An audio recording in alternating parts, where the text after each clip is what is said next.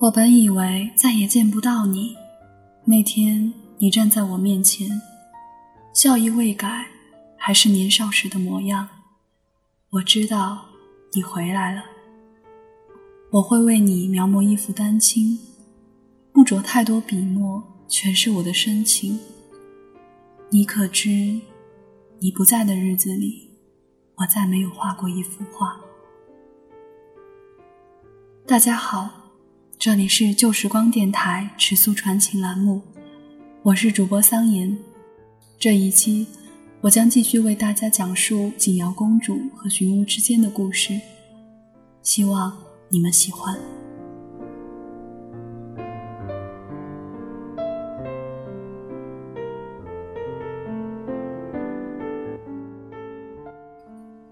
伴随着景瑶与驸马和离回宫的是四起的流言。出于嫉妒，出于好奇，出于谈论皇家私事的兴奋，人心从来鲜有善意。甚至于某宫嫔妃在偶然见到景瑶时，也是明嘲暗讽。可景瑶什么都没说，只是轻轻冷冷地笑了笑，倒让那嫔妃不自在。她的脾性收敛了许多，只是透出些所谓索然的兴味。有人说是驸马从关外救回了一个女子，二人暗生情愫。驸马将人接回府，冷落了公主。也有人说是公主无理取闹，自恃身份压迫驸马。其实那二人根本就没有什么。我没有深究其其中的真相，因为在我眼前的是这样一个不快乐的他。她出嫁那年十六岁，其实身量还不算高，穿着繁重的喜服，显得更加娇小，脸上始终是淡淡的笑意。皇帝皇后将其送至宫门，我站在洗脸旁，感受到手上一阵温凉。他在宽大喜袍下握住我的手，问我：“寻武，你会走吗？”他的手有些抖。声音很轻，在热闹的背景中机不可闻。不会，这是我第一次没有称她为公主，也是我第一次说出类似于承诺的话。离开的时候，她转头，那一眼里有她的父皇，她的兄长姐姐。我不知道有没有我。后来他回宫省亲，带着驸马，脸上总是和缓的笑意，仿似初为人妻的端庄娴雅，如同我先前所说的，真是一对璧人。彼时我正画着石阶前的文竹，他走后，景阳宫的宫人只剩下我和另外两个宫女，清静的没有生气。长安太监想要将我调往某个宠妃的宫里，我却还是选择留了下来。他故意不让人通知我，于是我抬眼不期然对上他笑意盈盈的双眼。我忘了手中的画笔正在空白处滴下水墨的颜色。他揶揄的声音响起：“怎么不认识我了？”我就那样坐着，他也没有介意我的无礼，只是仔细看着纸上的文竹。说起来，寻乌还从未为我做过一幅画呢，真是小气。好像我们不过只是昨天才分别。驸马等在宫门外，我跟在他们身后往太后的慈宁宫行去。他也在笑，但全然不似方才的揶揄。我竟生出一种隐秘的快乐。他待我终是不同的。我想，驸马爱他吗？未想到我们再次重逢。我跟在他身后，隔着半步的距离，突然觉得宫墙还真是长而寂寥。寻武，你给我讲个故事吧。他开口，转头看向我。《山海经》的故事，奴才已经讲完了，其他的，奴才也忘了。他的眼眶突然就红了，眼眸里泛上一层雾气。寻武，是不是连你？也不一样了。他的声音很轻，却是我从未听过的悲戚。我这才发觉，一直以来就很坚强的女子，此时也不过只是一个女孩。她本应该会是被放在手心上的珍珠，可现下那只温暖的手已然消失。我甚至差点忘了，原来她也是需要依靠的。我总是觉得不满意，世间的很多事情都让人心生无奈。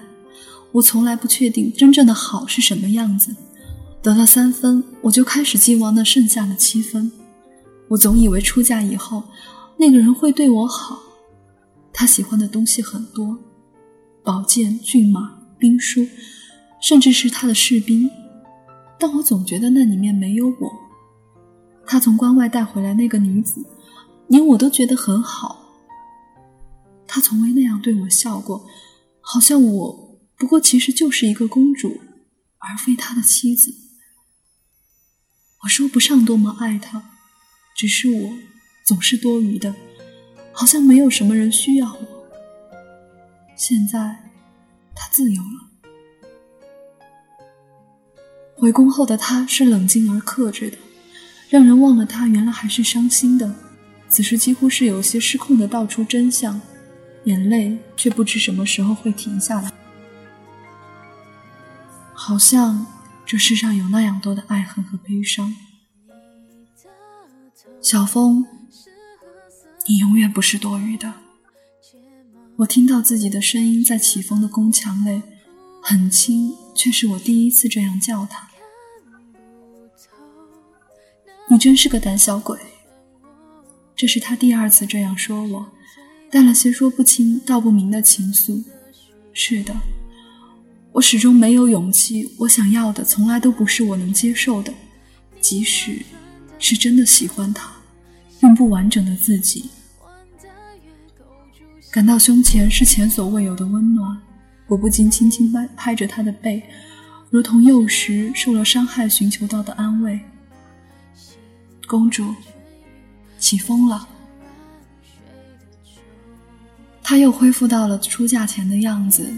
脸上会有柔柔的笑意，无事时会在身后看着我作画，也会拿出那些艰深晦涩的文章考我，拿着我的画笔勾勒形状，似是有了进步。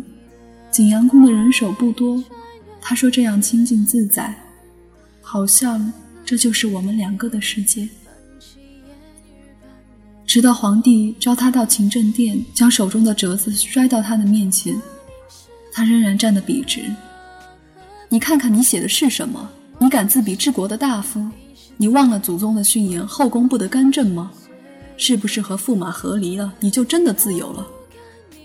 皇帝一连抛出许多问题，语气极度的愤怒。禀父皇，儿臣所写乃是谏治和尚书，儿臣也没有忘记祖宗的训言，只是如今天无国力示威，父皇应该广开言路，端朝政之风。他就是这样，清醒到凌冽。皇帝被他气得说不出话来，下定决心将他再次出嫁。人总是这样，宁愿接受着藏着败絮的金玉，也不愿意面对爆裂开来的真实讽刺。只是这次没有等到哪位青年才俊，倒是等来了西边邻国大梁使者的拜访。本朝皇帝算是守臣之君，虽不至于昏庸，却没有太大魄力。性格中更是秉承中庸之道，所以造成如今国力示威、内忧外患的局面也是自然而然。大梁虽然攻入了玉门关，国力却尚未及天吴，所以大梁的皇帝想到一个折中的办法——和亲。当消息传到景阳宫时，景瑶正试着将梅花放进酒中，看是否会有梅花的香气。宫女玉罗很是紧张地问他。公主，你可是留在宫里的唯一的公主，和亲。她好似浑然不觉自己的处境，抬头看着我。寻吾，帮我把这两坛封好，找人埋在那棵梅花树下。她柔柔地笑着，眼神清亮，让人莫名心安。那双喜袍下微微颤抖的手，可能不会再害怕了吧？我却觉得难受。我不会离开。所以他便要走吗？我总是在心里偷偷的寄望着，也许我会一直跟在他身后，隔着半步的距离，那样就已经很好了。皇帝对于和亲最开始的反应是觉得荒唐，后来有大臣上书和亲的合理性与可行性，皇帝思忖这件事竟然有了眉目。原本有过丈夫的公主再嫁，很是惹人非议。可留在宫里的公主只有双十年华的景瑶，天家的宠爱只能在平顺时期维持，可到了危难时，能用女子解决的问题，自然不会诉诸武力。皇帝谈及这个话题不太直白，景瑶却说：“儿臣身为皇室公主，自然应当为国家分忧解难。”皇帝深感欣慰，同时又有些愧疚。大量的赏赐被送进景阳宫，就像他第一次出嫁那样。下了场雪，边谷的风让人不忍出门。他在将军府的日子里，那块暖炉被放置在某个角落，此时被他重新翻出来，仔细的拭去灰尘，放了点炭火进去，塞进我手里。暖不暖和？手指触到的温度让人猝不及防，甚至有些烫。他已经开始准备去北边的大梁，从来没有出过远门的他话格外的多。为什么呢？我轻轻地问。难道公主不去就不行吗？他仰着脸看我，眼里是我不曾见过的通透。因为我是公主啊。他说他总是不满，可他从来不会拒绝，也不会接受，好像一个空的瓶子，有人往里掺一点水，就显出美丽的生命力，而水干涸，瓶子却还在，只是空的让人心慌。心里好像被撒了一把羊毛针，致命而隐约的痛着。我张了张口，却不知道要说什么，就和当年看到那幅。惊蛰孤雁图一样，脆弱到可耻。有那么一瞬间，我想把它拥入怀里，直到化为灰烬。我从来没有跑过这么长的路，好像用尽了我一生的力气。景瑶远行之前，皇家举办了一次去往玉山的祭天之行，皇室此时才显出些浩荡来。跟大娘入侵的畏首畏尾全然不同。她作为即将和亲的公主，是祭天的重要角色。繁杂的礼服，庄严的神情，让我想到了她及笄那年。玉山离京城有一段距离，所以皇帝决定在此安营。景瑶分到了离皇帝最近的帐篷，脱去礼服，她的神情终于轻松了些。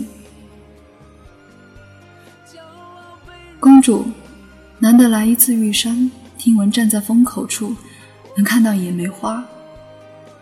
她想了想，点头：“嗯，走吧。”那个地方往年去的时候，我无心转到那里，人很少，有一条下山的小径。果真是个好地方，清幽芬芳之处。他将我递过去的梅花糕放进嘴里，没有任何迟疑。然后我看着他的双眼变得迷离，顺势扶住我的手，直到彻底昏睡过去。此时正是日落时分，而这里没有任何守卫。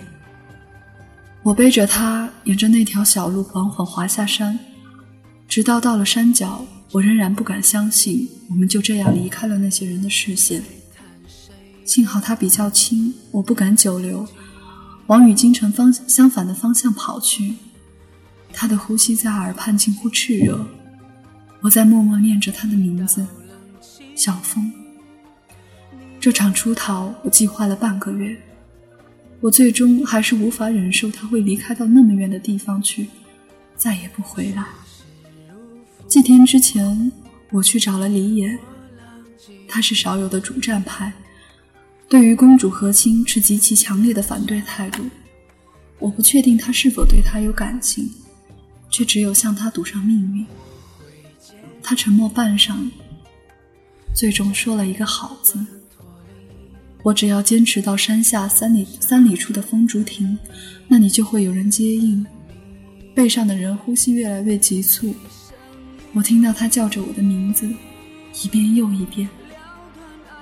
他还未弄清楚状况，已经有人从我背上接过他，一切都是那样顺利，顺利到不真实。直到李眼出现在视野里，他才终于完全明白。公主，一切已安排妥当，请您与巡总管即刻启程。”李眼说道。他站起来，脚下有些虚浮，眼神却是前所未有的平和。我说过呀，我是公主，所以很多事情只有我可以做，比如和亲。他从来都是不愿意的，却又从来都是坚持的。我不知道战与和孰好孰坏，对我来说，那甚至是没有意义的。唯一的意义在于，我想要他好好的活着。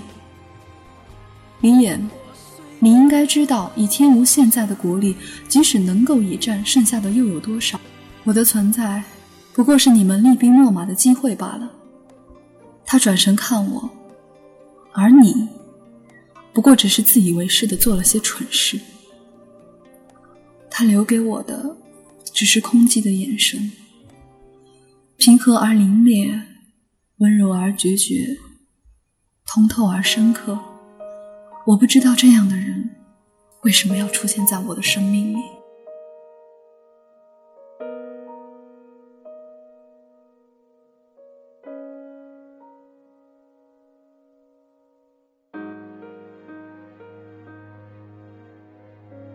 四年后，景阳宫，此时的天吴已经有了一位年轻的皇帝，到处都是新的气象，但这里却一直没变。荀武有时候会坐在太阳底下，时间久了点，就会慢慢的眯上眼睛。他已经三十岁，却还是景阳宫的总管，即使这里加上他只有四个工人。天气好的时候，他会将画笔拿出来，只是淡淡的勾勒几笔。教过他的画院师傅年初去世，赠予他几幅画作和一些上好的颜料。小孩聒噪的声音响彻整个宫殿，他不禁微微一笑。四岁的男孩冲进他的怀抱：“大伴，今天我看到了好稀奇的东西，是什么？”小孩拉着他走进那间房。他在房门前踟蹰了一下，还是跟了进去。他已经很久没有进过这间房，而从前每天很多的时间都在这里。在那个人还在的时候，他低下头看着仰着脸的小孩，眸如点漆，笑起来有好看的酒窝。不知道那个人这么大的时候，是不是也是这个样子？三年前。护国大将军李衍率兵攻占大梁京城，大梁王穷途末路，将来自天吴的王妃扔下城墙，而后自刎。王妃当场毙命，只留下一个刚满一岁的质子。后来质子被接回京城，由景阳宫抚养。小孩挣脱他的手，拿着一张纸又跑到他面前，这是什么？纸张已经泛黄，上面是开得正欢实的荷花，还有凉亭、假山，而假山旁倚着一个拿着画笔却眯着眼睛的少年。其实画工很一般，只是少年的神情是他从未见过的，闲适而宁静，没有一丝烦恼。这是大半画的吗？这是小峰画的。小峰是谁？这次他没有再回答，只是将那幅画折好放进柜子里，抱着小孩出去，关好门。小峰是谁呢？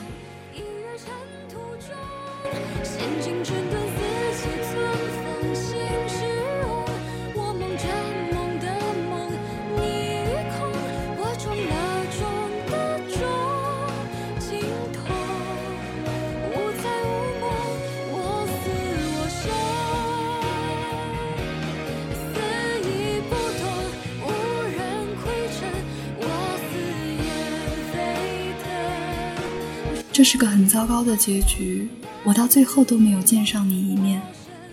你走之后，我开始苍老，但是那幅画中的少年，永远藏在你的眼睛里。我想，我和你始终隔着半步的天堑。荀武和景瑶的故事已经结束了。那么，在桑延看来呢？无论是无疾而终的暗恋，还是细水长流的相思，在我们短暂的人生里，都是无法复刻的刻骨铭心。但愿人长久，千里共婵娟。这里是旧时光电台，我是主播桑延，我们下期再见。